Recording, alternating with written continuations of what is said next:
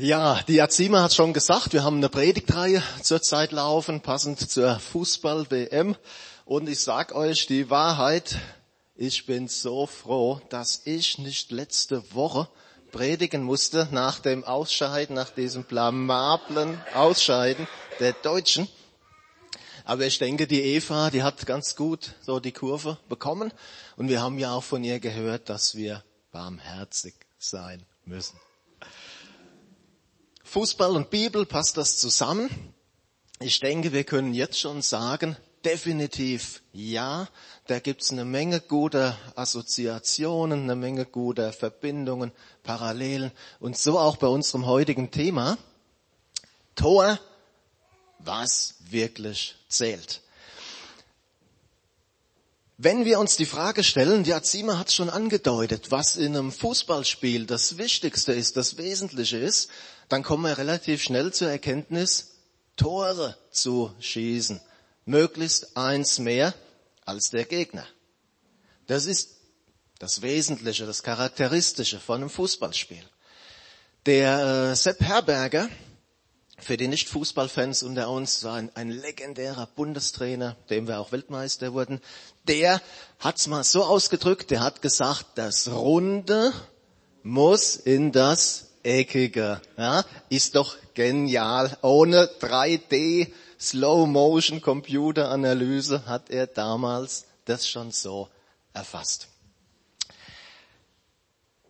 Wie meistens keine Regel ohne Ausnahme. Da gab es mal ein Spiel, das war auch bei einer WM 1982 in Spanien, waren manche hier noch gar nicht auf der Welt zwischen Deutschland und einem südlich gelegenen Nachbarstaat. Und da ging es ab einem bestimmten Zeitpunkt dann darum, keine Tore mehr zu schießen. Die Fußballfans unter uns nicken wissend, allen anderen empfehle ich, belastet nicht euer Gewissen damit. Also wenn ihr es nicht weißt, vergesst es einfach. Aber das Normale ist natürlich, Tore zu schießen. Möglichst viel, möglichst viele Tore. Eine interessante Frage ergibt sich doch, wenn wir das mal auf unser Leben übertragen und uns fragen, was ist denn das Wichtigste, was ist das Wesentliche für unser Leben? Hört sich ziemlich kompliziert an. Es gibt da auch ziemlich viele Antworten drauf. Aber wenn wir uns den Sepp Herberger mal zum Vorbild nehmen, keep it simple, und uns der Frage mal nähern am Beispiel einer Kaffeemaschine. Wisst ihr, es gibt Kaffeemaschinen für 50 Euro, es gibt Kaffeemaschinen für 5000 Euro, die mehr Funktionen haben als ein Kleinwagen. Aber das Wichtigste ist doch bei jeder Kaffeemaschine, Kaffee zu kochen. Gebt, gebt ihr mir recht? Ja? Das ist, dafür ist sie gebaut dafür ist sie konstruiert. Egal wie teuer sie ist, egal wie toll sie aussieht, ob Designerstück, ob was ganz einfaches. Eine Kaffeemaschine ist dafür gebaut, Kaffee zu kochen. Dafür ist sie konstruiert. Und lasst uns doch mal zurückgehen zu unserer Konstruktion. Lasst uns mal zurückgehen zu, wortwörtlich, Adam und Eva.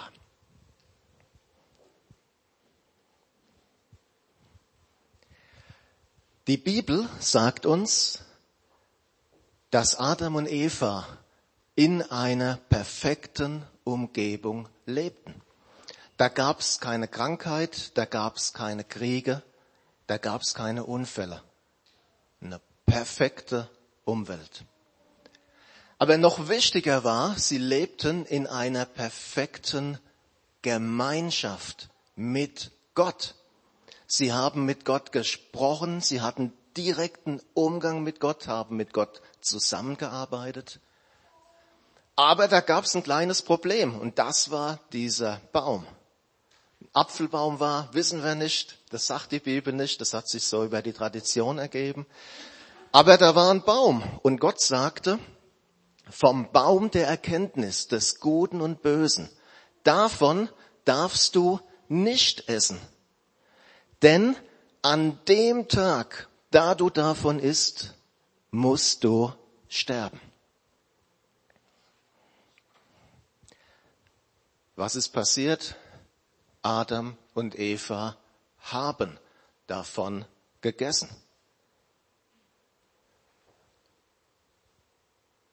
Jedes Mal, wenn du an einem Krankenbett stehst, jedes Mal, wenn du über einen Friedhof läufst, jedes Mal, wenn du die Zeitung aufmachst und etwas liest von Kindesmissbrauch oder von Kriegen, es hat seine Ursache in dieser Tat.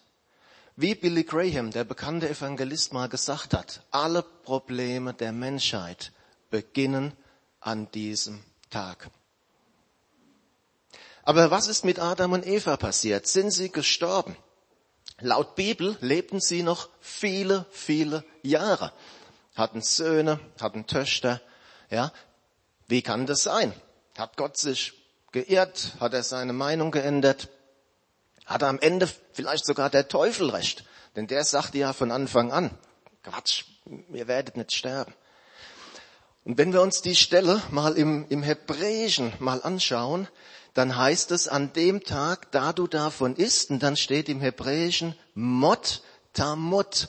Mot Tamut, das sind eigentlich zweimal das gleiche, das gleiche Wort, und das heißt wörtlich sterben, du wirst sterben. Wörtliche Übersetzung. Sterben, du wirst sterben. Und das ist eine grammatikalische Konstruktion, die die absolute Gewissheit von etwas ausdrückt. Also Gott sagt hier, du wirst zu 100 Prozent sterben.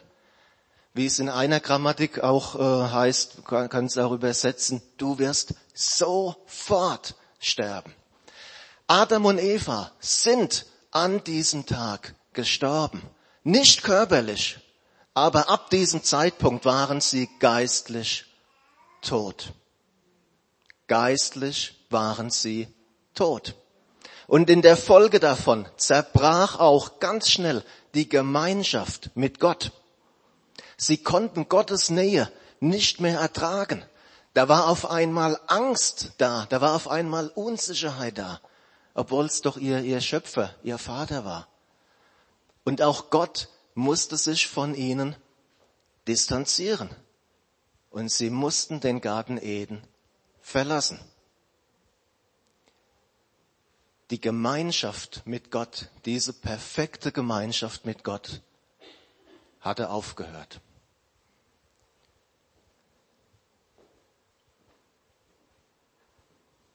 Eines aber hatte nicht aufgehört. Das war die Sehnsucht Gottes, die Sehnsucht Gottes mit uns, mit seinen Menschen, mit seinen Geschöpfen, wieder zurückzukommen in diese Gemeinschaft. Das hatte niemals aufgehört. Und auch umgekehrt die Sehnsucht des Menschen zurück zum Garten Eden, zum Paradies, zu diesem Ort, wo es nichts Böses, nichts Dunkles gibt. Auch das hörte nicht auf. Und es ist interessant, dass es in der Bibel heißt, dass schon in der zweiten Generation nach Adam heißt es, dass man begann, den Namen des Herrn anzurufen. Und ich glaube, es ist im Herzen jedes Menschen eine Sehnsucht nach Gott, weil dazu sind wir geschaffen worden. Da ist eine Sehnsucht, da ist ein Hunger nach Gott, nach dieser Intimität mit Gott, nach dieser Gemeinschaft mit Gott. Dazu sind wir geschaffen, um im Bild der Kaffeemaschine zu bleiben. Ja, du kannst ganz toll aussehen, aber wenn das nicht da ist, fehlt das Entscheidende. Und wenn du eine Million im Monat verdienst, wenn diese Verbindung mit Gott nicht da ist, fehlt das Entscheidende. Und schaut mal, das ist doch das, was alle Religionen versuchen. Diese Verbindung mit Gott wiederherzustellen. Alle Religionen versuchen dies. Aber aus eigener Kraft. Ja, das ist Religion. Wenn du es auf deine Art machst, wenn du es auf deinen Weg machst, das ist Religion. Man kann im Übrigen, man kann auch das, das, den christlichen Glauben als Religion leben. Ja? Und ich glaube, auch wenn es sich komisch anhört, ich glaube, Gott hasst Religion in diesem Sinne, in diesem verstandenen Sinne. Das Problem ist nämlich, es funktioniert nicht. Ja, du kannst fünfmal am Tag beten, einmal im Leben nach Mekka pilgern, ganz egal. Es funktioniert nicht. Was wir tun, was du tust, wird nicht funktionieren. Jesus, er sagte mal in einem Gespräch mit einem seiner Jünger, er sagte, Thomas, pass mal auf, ich bin der Weg und die Wahrheit und das Leben. Niemand kommt zum Vater als nur durch mich. Und das ist eine Aussage, die ist hochprovokant in unserer heutigen Zeit. Ja, du darfst heute, du darfst alles glauben, du darfst fast alles tun. Und wenn es noch so pervertiert und abnormal ist, gar kein Problem. Du darfst nur eins nicht machen. Etwas als absolut zu verkündigen eine Wahrheit als absolute Wahrheit zu verkündigen. Da ist komischerweise die Toleranz ziemlich schnell zu Ende. Das ist etwas, das der Zeitgeist scheinbar nicht ertragen kann. Jesus, Political Correctness gab's halt damals noch nicht, dem war das ziemlich egal. Er hat hier Klartext gesprochen. Und Jesus, er ist es, der die Verbindung zu Gott wiederherstellt. Er und kein anderer.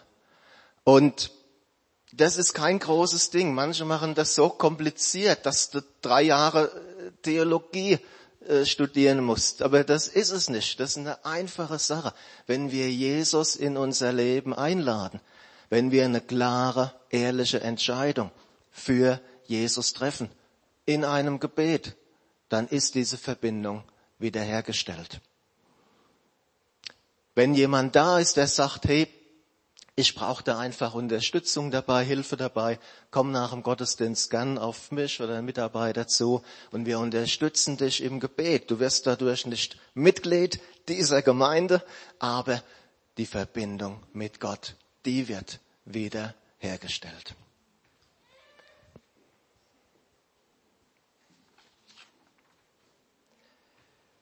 Das Schöne ist, dass die, diese Entscheidung für Jesus keine einmalige Sache ist, in dem Sinn, da ist dann mal eine Art juristischer Freispruch, aber eigentlich ist alles beim Alten geblieben. Nein, die Entscheidung für Jesus ist das Wichtigste, sie ist das Fundament, aber sie ist gleichzeitig auch nur in Anführungszeichen ein erster Schritt. Und dann geht es weiter in einem neuen Leben mit Gott. Und darf auch ich mal eine provozierende Frage stellen? Wissen wir, und da nehme ich mich zu 100 Prozent mit rein, wissen wir eigentlich, welchen Reichtum, welche Möglichkeiten wir in diesem Leben mit Gott haben? Ich glaube, wir nutzen davon so viel.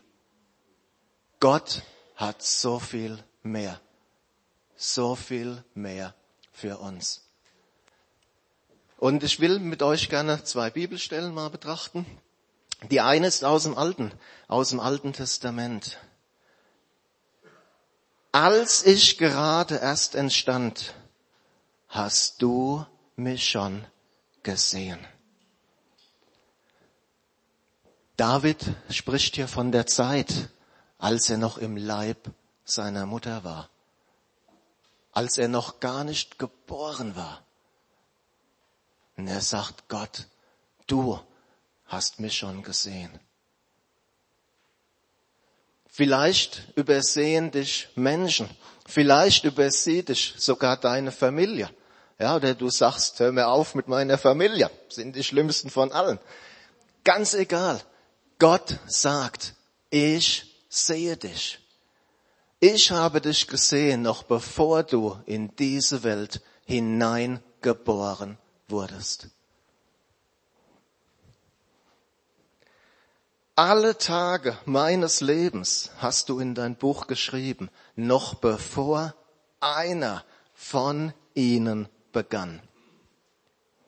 Und im Neuen Testament, Gottes Geschöpfe sind wir, in Christus Jesus dazu geschaffen, in unserem Leben die guten Werke zu tun, die Gott für uns im Voraus bereitet hat. Was heißt das? Das heißt doch erstens, dass Gott den perfekten Überblick hat. Es heißt hier alle Tage meines Lebens. Wir sehen oft nur die nächste Zukunft. Ja, wir wissen, jetzt fängt gleich die Sommerpause an. Einer oder andere hat schon Urlaubspläne gemacht, freuen wir uns drauf und das ist auch okay. Aber wir sehen oft nur das, was direkt vor uns liegt. Ja, plant vielleicht auch ein bisschen für die Zukunft. Ich weiß, nach jetzigem Stand muss noch 16 Jahre arbeiten, dann äh, kommt der Ruhestand. Ja, Ah, genau, vielleicht wird nämlich schon mal hinausgeschoben und da fängt es schon an, ja. Also wir können planen, wir können Pläne machen, ob es nachher so kommt, wissen wir nicht. Gott weiß es. Er sieht alle Tage unseres Lebens, vom Anbeginn unseres Lebens bis zu dem Tag, wenn unser Leben hier zu Ende geht. Gott sieht es. Gott weiß es. Er hat den Überblick über unser Leben. Und das Zweite ist, Gott hat einen perfekten Plan. Hier ist die Rede von Werken, die schon bereitet sind. Die Werke, die, die sind schon, sind schon fertig, warten nur darauf, abgeholt zu werden.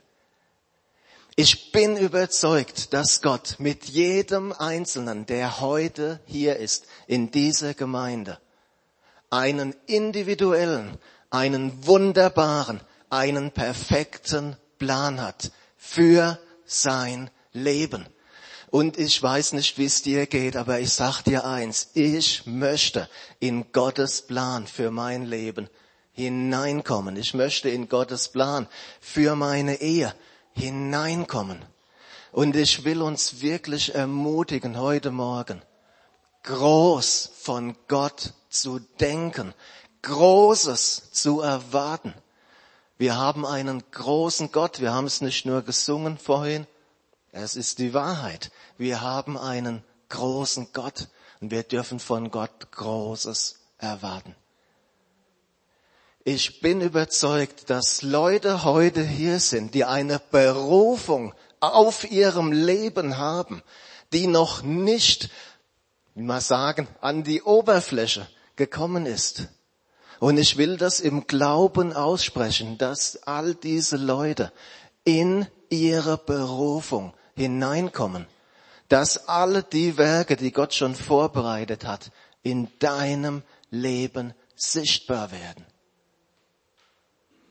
Wir dürfen Großes erwarten, auch hier für uns als Gemeinde, als CZB. Schau mal, ist das, ist das Zufall, dass dass wir hier das Gebäude erwerben konnten? Ist es Zufall, dass es danach zu massiven Problemen kam? Ist doch kein Zufall, ja?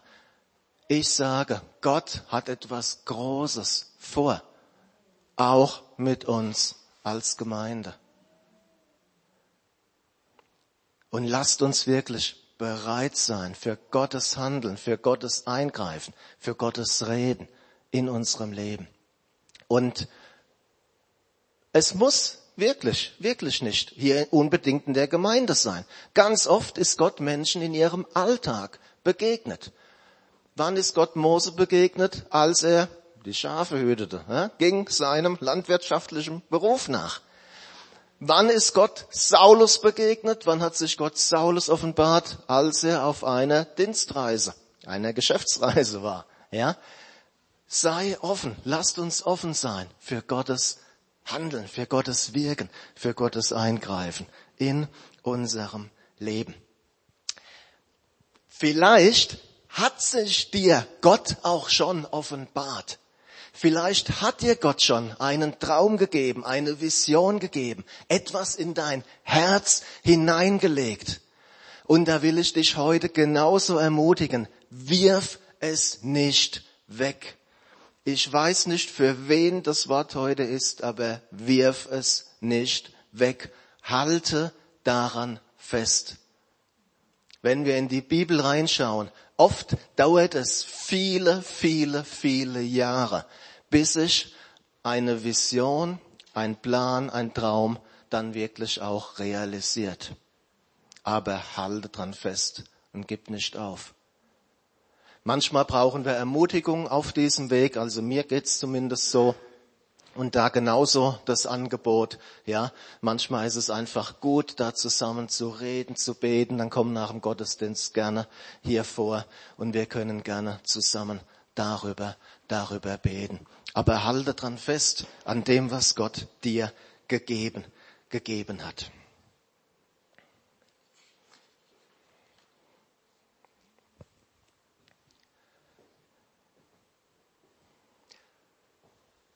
Die Verbindung mit Gott, in die wir in diesem Leben hineinkommen, reicht weit über das jetzige Leben hinaus.